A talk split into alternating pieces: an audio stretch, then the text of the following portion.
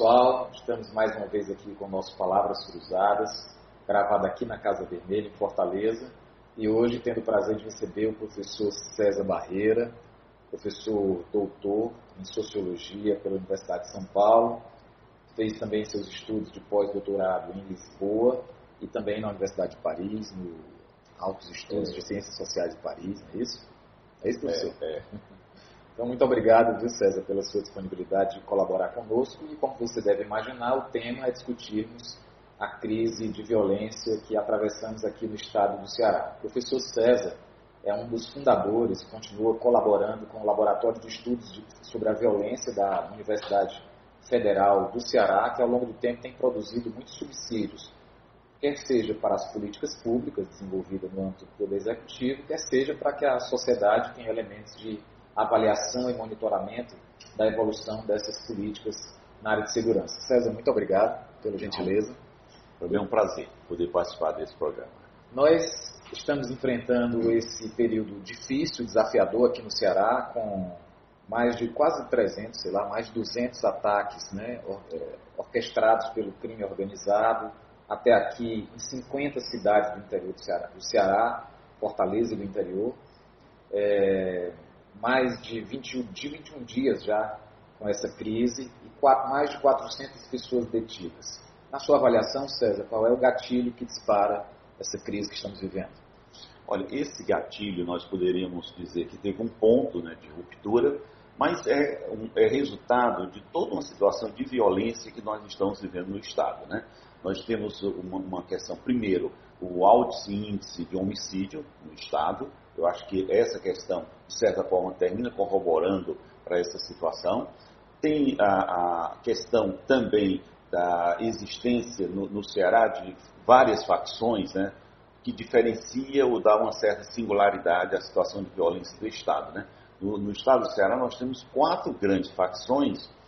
E se a gente quiser a gente pode ficar só com três, mas nós temos as duas grandes que são de caráter nacional, né, que é o o PCC e o Comando Vermelho, e nós temos duas, que são, uma é mais do norte, né, que é aquela grande família do norte, e uma que dá, uma, de certa forma, uma característica muito específica do Estado, que é a questão do, do, do da GDE, né, que é dos Guardiões do Estado. Para mim, essa facção ela dá um caráter muito específico para o Estado do Ceará e que eu acho de certa forma, detona várias situações.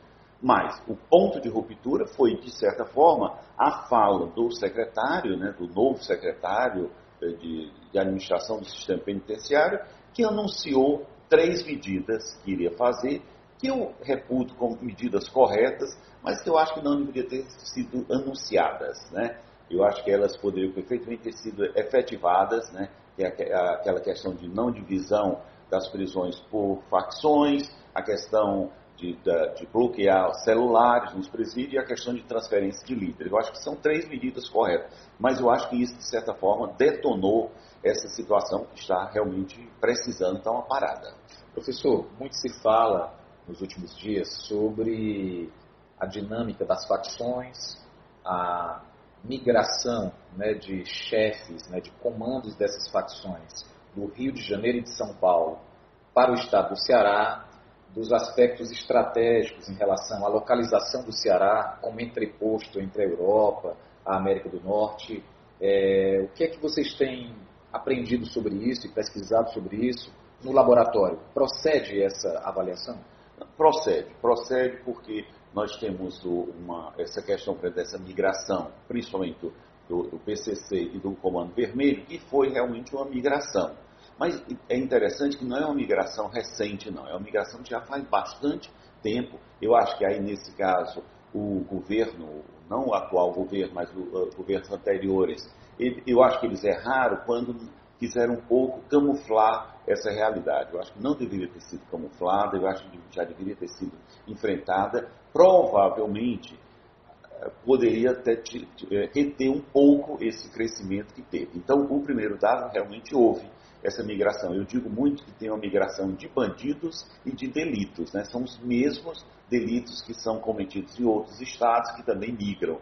Migram de acordo com a questão do, da organização que começa a ter a própria segurança pública. Né? Então, é a questão de assaltos a banco, é, essa, era muito forte no Rio de Janeiro. Na hora que a polícia, de certa forma, se organiza para reter esses assaltos, termina migrando. Migrou para São Paulo e depois migrou para o Nordeste e também para os estados do Sul né, do país. Então, para mim, essa questão da migração é um dado é, importante. A outra questão é essa configuração que eu estava falando com relação à presença do, da, da, GDE e do, da grande família do Norte. E eu gostaria de me reter muito, me deter muito na, na questão do GDE, porque eu acho que dá uma especificidade muito forte, porque é uma, é uma, uma facção local, é uma facção de uma composição de jovens, e uma, e uma facção que não tem ainda todas as hierarquias muito sedimentadas. Que é muito diferente, por exemplo, do PCC, que tem todas as hierarquias sedimentadas, você sabe quem são os líderes. Do GDE a gente não sabe quem são os grandes líderes. Porque o comando é... é disperso, disperso, difuso, né? Então, esse, eu acho que isso, e essa questão de ser jovens, aonde você, de certa forma, por exemplo, a característica desse movimento atual, eh, são características totalmente é, difusas, né? É, é uma, uma, situação que até as te, a, a, os delitos, por exemplo, no primeiro momento, a, quase todos os ataques eram com relação a, ônibus, né, transporte coletivos, depois migra para outra situação, né, para uh, viadutos, migra para prédios públicos, migra para o interior, né, para várias cidades do interior, e hoje, ontem, né, ocorreu inclusive um, um assalto, uma, um ataque né, a uma escola pública. Então, são atitudes também muito dispersas que isso, de certa forma, dificulta muito o trabalho da, da segurança pública. Eu, que trabalho há muitos anos com essa temática, eu digo muito que é um, a questão da, da, violência, a questão da segurança pública é uma coisa muito delicada. Né? Eu acho que nada é fácil, né? Por isso eu até nem gosto muito de culpar o governo por ter feito isso, de deixar de fazer aquilo. Mas eu acho que pode, nós poderíamos ter tomado medidas que poderiam, de certa forma, minorar muito esse quadro, né? Porque é um, um quadro que nós já estamos com mais de 20 dias, né?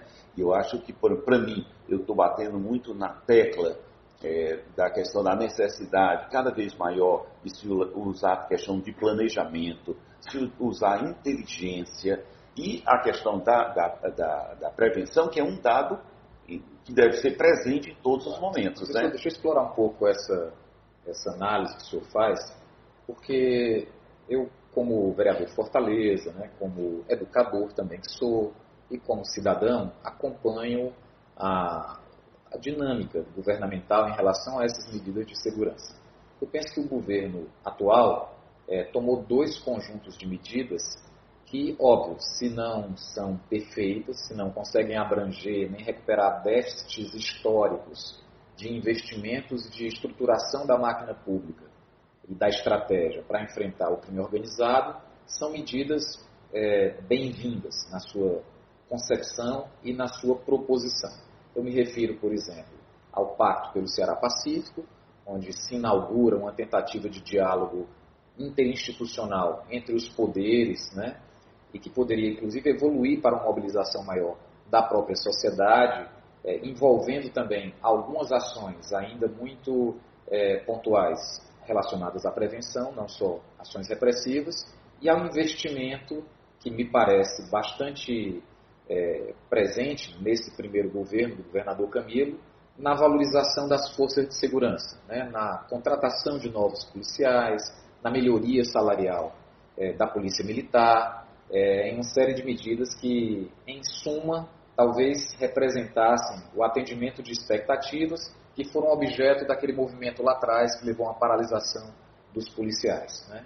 O senhor pensa que o momento agora, né, superados esses estágios. É o momento de um investimento mais forte na área de inteligência, na é. Polícia Civil. Essa seria, esse seria eu, o mote? Eu acho que o, o, grande mote é um investimento cada vez maior. O governador diz né, que tem feito é, alguns investimentos maiores né, na área de, de investigação, na área da Polícia Civil, principalmente, né? Mas eu acho que ainda fica faltando, né, alguma coisa. Para mim, eu acho que deveria ser um investimento muito grande porque facção você não combate somente com violência. Eu acho que se a gente quer enfrentar a facção, não é com violência, eu acho que é com inteligência. É onde elas se localizam, quais são as táticas usadas, como é que as facções se organizam nos presídios, como é que elas se organizam fora dos presídios. Então, eu acho que requer um conhecimento muito profundo, que eu acho que a gente deveria cada vez ter mais esses estudos. Inclusive, né, né, nesse sentido, eu acho que deveria até casar muito com os estudos da universidade, né? O, o laboratório de estudo da violência sempre tem, inclusive nós estamos é, tentando aclarar muito essas nossas facções locais. E é interessante porque a gente é muito chamado praticamente para fora do Estado, né, para falar sobre essas facções, né, mas de certa forma a gente pode, poderia contribuir muito mais com o Estado. E, e, e, é interessante porque quando você faz referência à questão do pacto pelo Ceará Pacífico, que eu defendo como um grande projeto, para mim é um dos projetos assim, mais articulados. Eu, eu, inclusive, até tive a oportunidade de, de participar logo na origem do, do Pacto pelo Ceará Pacífico. Eu, é um projeto que pega e que pegou né, várias experiências exitosas, né, por exemplo, de Pernambuco, que foi muito exitosa, a, a, as próprias experiências de São Paulo, que também tem alguns pontos positivos, a de Minas Gerais também que tem alguns pontos positivos, a do Rio de Janeiro, e de experiências do exterior. Mas eu acho que o Ceará Pacífico terminou não crescendo do jeito que a gente gostaria que ele crescesse. Né? Eu acho que ele ficou muito localizado e, de certa forma, do mesmo jeito que ocorre com quase todas as políticas principalmente política de segurança pública, a descontinuidade de governo. Né? Nós, não, nós não percebemos a continuidade com projetos que foram muito interessantes. Por exemplo, nós tivemos, na época do Tasso Gereissati, o Distrito Modelos, que era um projeto muito interessante. Poderia ter sido aperfeiçoado, melhorado e ter dado continuidade. Ronda do Quarteirão, que é outro programa do CID, que eu achava que era um programa muito correto, principalmente porque dá esse caráter de proximidade, a questão da uh, um projeto de uh, polícia comunitária, que são Professor, coisas que importantes. O acha que reiteradamente derrota esse tipo de proposta? Eu estou lembrando aqui até do tempo ainda do governo do Tasso, com Moroni, eu acho, na vice-governadoria, é, uma proposta que se chamava SINDES, eram uns barraquinhos dos policiais, nas esquinas, etc., que rapidamente foi abandonada. Mas na é. frente vem o Honda. É. O que é que, na sua avaliação, tem derrotado esse tipo de iniciativa? Olha, eu acho que tem uma questão local, né? É, no sentido da não continuidade de governo. Cada um governo quer, tem muito a sua marca. E, é, e isso querer ter muito a sua marca termina não dando continuidade a algumas coisas passadas. Porque quase todos esses programas poderiam ter sido reestruturados, ter sido melhorado. O Honda é, do Quarteirão era um programa que poderia ter perfeitamente ter sido aperfeiçoado e hoje estaria mais consolidado.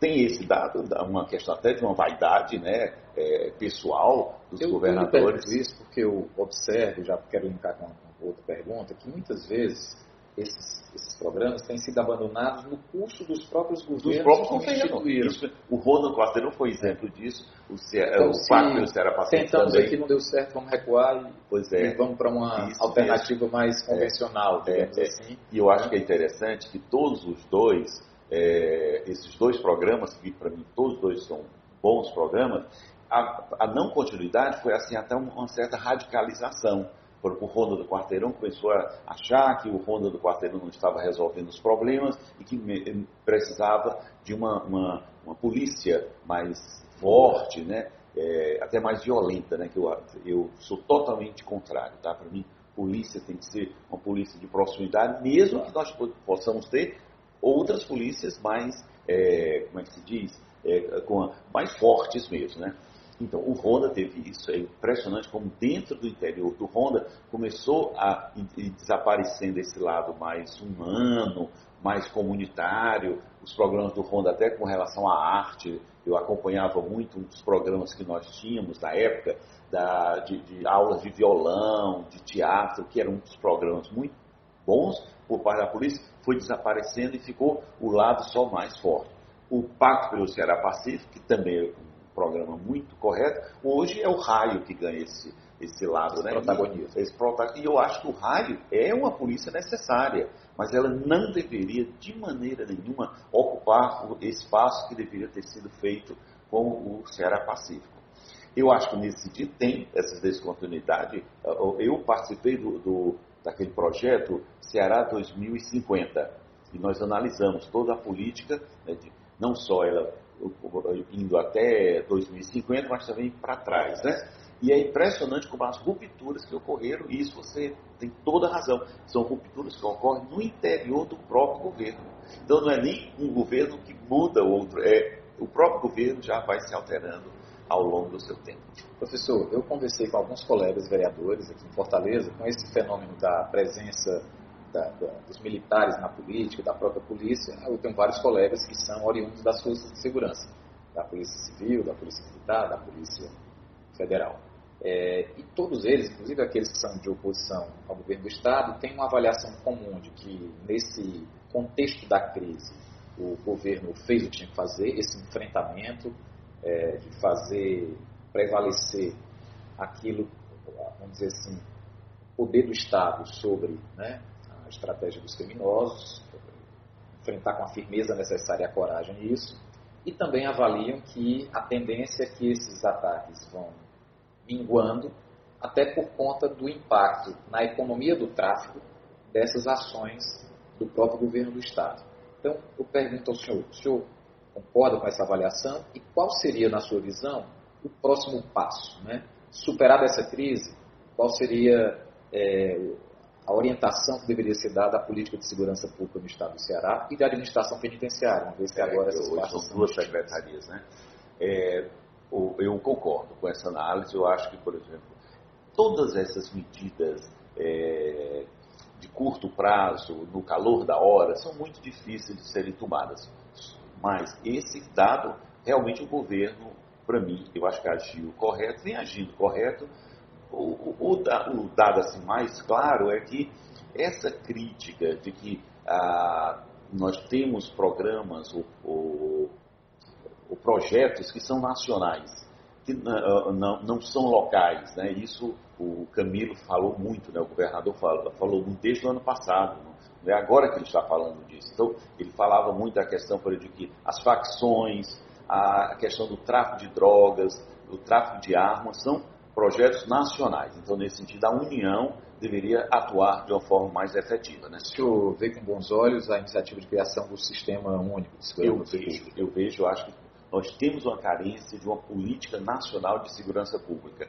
E eu digo até mais, eu acho que nós estamos tendo necessidade de um pacto federativo para a questão da segurança. Então, e para mim esse pacto federativo deveria articular a União, ver quais são as responsabilidades da União, quais são as responsabilidades do Estado, dos estados, né, no caso, e dos municípios. Porque a Constituição de 88, de certa forma, deixou muito clara a posição dos estados, mas eu acho que da União e dos municípios, é, algumas coisas não ficaram tão claras, principalmente dos municípios, que é onde ocorre é, eu queria a perder essa né? oportunidade, porque eu sou vereador, é. então o foco da minha atuação política é a cidade, é. e eu tenho me envolvido em muitos debates ao longo dos últimos anos a respeito da forma como a prefeitura é, se atribui algumas funções na área de segurança. Eu tenho reagido, resistido fortemente a a ideia de que a prefeitura deveria fazer um papel muito parecido com o que a Polícia Militar faz, o governo do Estado faz com a sua guarda municipal.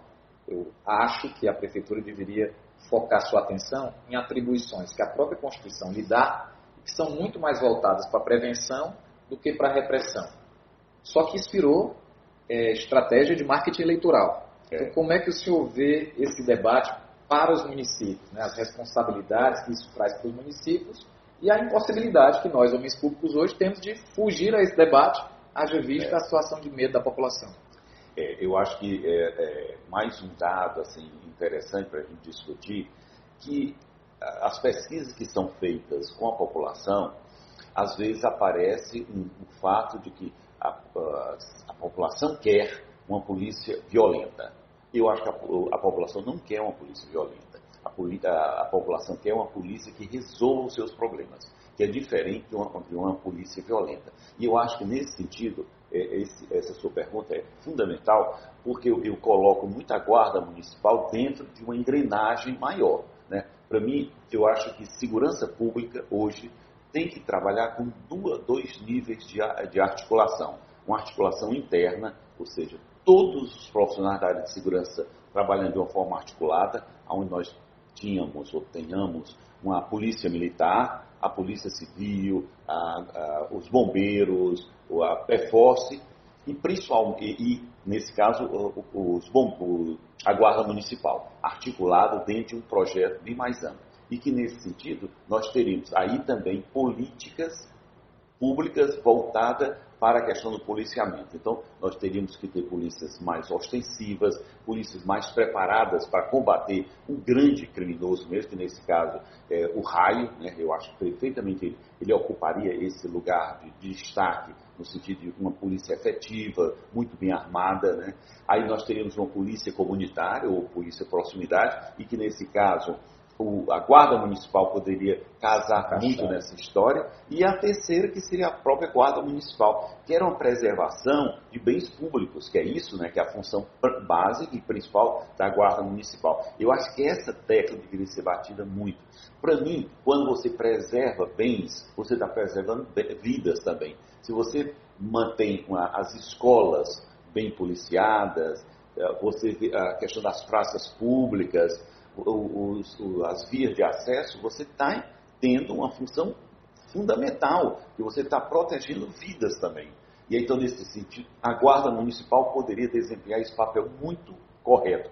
E aí entra a questão de armar ou não armar a Guarda Municipal. Eu não sou a favor de armar, tá? Para mim, eu acho que, é, para mim, quanto mais armas, mais mortes. Então, e nós temos que barrar isso. Nós temos que preservar vidas, né? E aí, então, nesse sentido, para mim, para preservar a vida, a Guarda Municipal desempenharia, desempenharia um, um, papel importantíssimo. Que até a gente encontrou muito essa questão, de, eu conversando, eu fiz né, alguns estudos com Guarda Municipal, e eles não querem porque eles dizem que são considerados vigias, né? E eles não gostariam de ser considerados vigias. Eu digo, olha, mas é um papel nobre para vocês, isso vocês vão continuar sendo queridos pela população, que é o mesmo dado dos bombeiros, e se vocês começarem a andar armados, vocês vão provavelmente vão começar a ser vítimas, vão provavelmente morrer, como morre muito os, o, a polícia militar, né? Nós temos esse dado no Brasil que eu acho um absurdo, né?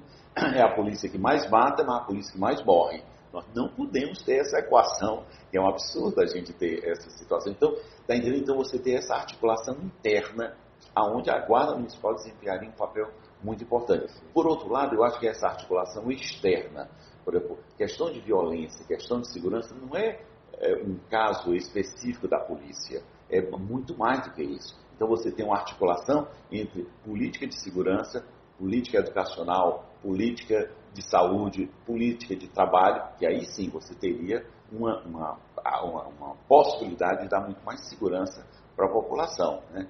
É, essa questão de que a polícia vai ser a guarda municipal vai ser mais uma polícia? Não não deveria ser. Poderia ter nós temos nós temos em vários países. Por exemplo, agora mesmo eu estive recentemente na Argentina a, a questão da polícia metropolitana é uma, uma, polícia que usa esse termo polícia metropolitana mas é uma polícia de proximidade né?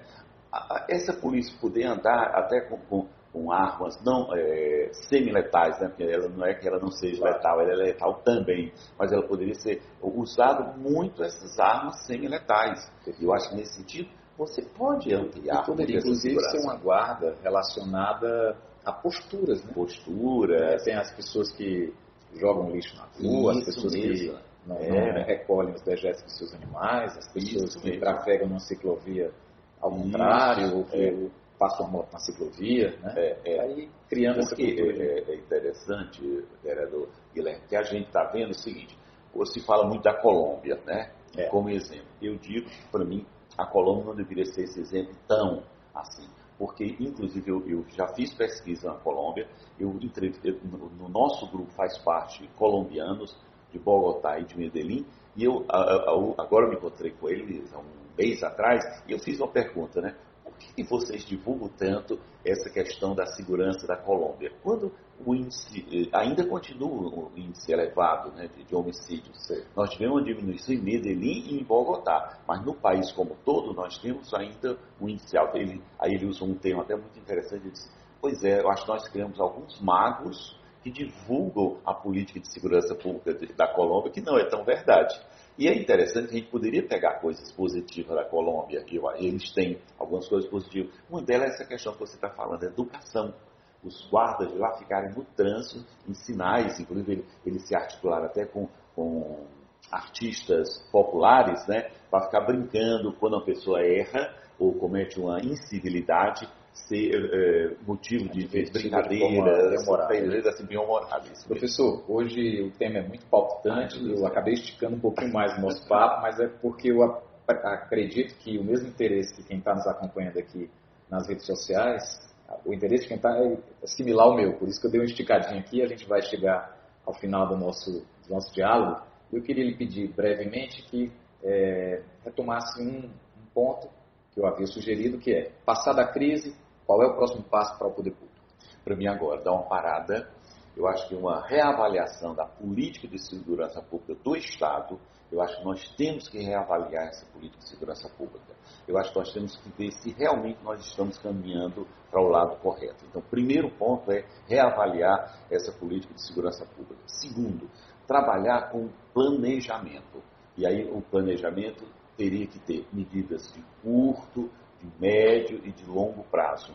E então, nesse sentido, nós poderíamos perfeitamente definir pontos que nós deveríamos atacar fundamentalmente nesse planejamento. Aí, nesse caso de, de, atacar, eu, eu gosto e ressalto, e até o governador de vez em quando fala muito disso, da questão da prevenção. Eu já ouvi ele dizendo prevenção, prevenção, prevenção. Eu até acrescentaria prevenção, prevenção, prevenção, prevenção. Tá? Para mim, é o, é o dado correto. Segundo, eu acho que nós devemos investir muito em determinadas coisas bem pontuais mesmo. Eu gosto muito do programa das areninhas, né? Do, da prefeitura. Para mim, eu acho que nós deveríamos ampliar mais ainda. Nós deveríamos ter em todos os possíveis espaços essas areninhas. Né? E areninhas que pod poderia ser o local de, de, esporte e o local até meio de transmissão de saber, de, de valores, poderiam perfeitamente articular. A outra é a questão da, escola tempo integral. Nós temos que bater nessa tecla. Nós temos que ter boas escolas tempo integral. Então, se você tem esse projeto de areninhas e de uma escola tempo integral, tranquilamente eu acho que nós teríamos uma diminuição de violência. Que a gente aprenderia, né, ou prenderia né, os jovens nessas atividades. Porque as pesquisas que nós fazemos com relação ao que, é poderia conter violência, aparece a questão de esporte, de arte, cultura. Então, é possível se trabalhar com isso. E outro dado que eu acho que é nesse sentido é um momento também, pro, é, a, após essa crise, de ver qual é o papel da, da Polícia Civil. Então, nós teríamos que ter a questão da inteligência. Né? Eu acho que a inteligência tem que ser cada vez mais reforçada, porque até entra com a questão dos do, do julgamentos mesmo dos, dos homicídios. Claro. No Brasil, nós temos um índice baixíssimo. A né? adequada dos processos então, é, é fazer isso adequadamente. Os, projetos, os processos não andam. Tá? Então, nesse sentido, nós deveríamos ter essa situação, porque nós trabalhamos numa sociedade que é uma impunidade que, que predomina. Você imagina de é, 100 homicídios, nem 9 são investigados, não é como se nós tivéssemos 90 homicídios que não são não, eh, ninguém sabe as causas. Então, nesse sentido, eu acho que não. Para mim, eu acho que deveríamos trabalhar com isso. Mas, para encerrar, eu acho que não é fácil, tá? Eu acho que deve ter uh, campanhas, eu sou muito a favor de campanhas educativas, né, de esclarecimento nas escolas públicas, usar inclusive programas desses que você faz, programas em outros canais de televisão onde a gente pudesse esclarecer determinadas situações e por último, eu, como sou de universidade e adoro a minha universidade, adoro o meu laboratório de estudos da violência, né, que tem pesquisadores ótimos que são referência nacional. Nacional. É, o Leonardo Damasceno de Sá, o Luiz Fábio, a, a Celina, é, o Maurício Russo, são pessoas que são, a Jânia Perla, que são referências nacional. E essas pessoas deveriam ser chamadas para o governo para colaborar e nós sempre nos colocamos aberto a essa colaboração. Bom, pessoal, é, imagino que vocês tenham apreciado esse programa de hoje, Palavras Cruzadas, que recebeu professor César Barreira, doutor em Sociologia, e um especialista, pesquisador sobre o tema da violência. Peço que vocês compartilhem para que mais pessoas possam acessar esse conteúdo. Comentem também, coloquem sugestões para outros temas que nós possamos aprofundar aqui no Palavras Cruzadas. E desde já agradeço a audiência de vocês e ao César por essa belíssima contribuição à nossa discussão sobre o tema. Até a próxima edição. Valeu.